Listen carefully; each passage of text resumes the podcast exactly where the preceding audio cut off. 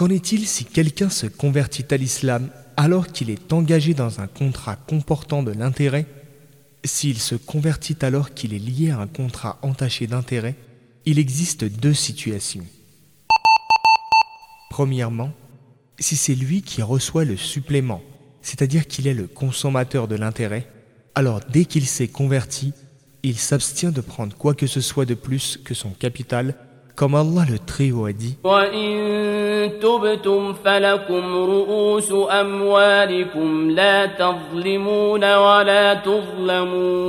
Si vous vous repentez, vous récupérez vos capitaux. Ainsi, vous ne lésez personne et personne ne vous lèse. Verset 279 de la sourate La Vache. Deuxièmement, si c'est lui qui doit donner en surplus, on a alors deux situations.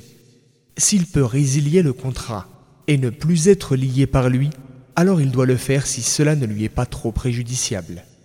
Par contre, s'il ne peut annuler le contrat qu'en contrepartie d'un préjudice très excessif, alors il pourra mener le contrat à son terme, mais avec la ferme résolution de ne plus refaire une telle chose, comme Allah a dit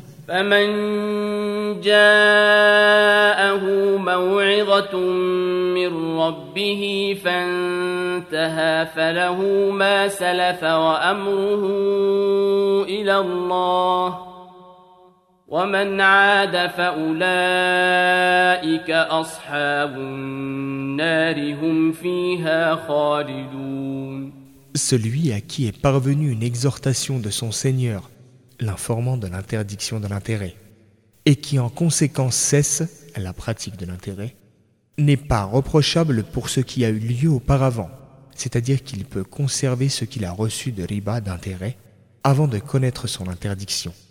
Et son cas relève d'Allah, mais ceux qui récidivent, ceux-là seront les gens du feu, ils demeureront éternellement verset 275 de la sourate La Vache. Est-ce toi le créancier qui va recevoir le supplément, c'est-à-dire le consommateur de l'intérêt? Si oui, tu ne dois reprendre que ton capital sans le supplément. Si c'est toi qui dois donner l'intérêt, peux-tu résilier le contrat sans devoir supporter un grand préjudice? Si oui, tu dois annuler le contrat si tu en es capable et s'il n'y a pas de préjudice pour toi. Si tu ne peux résilier le contrat, ou si la résiliation entraîne pour toi un grand préjudice, alors tu mènes le contrat à son terme tout en prenant la ferme décision de ne pas recommencer à l'avenir.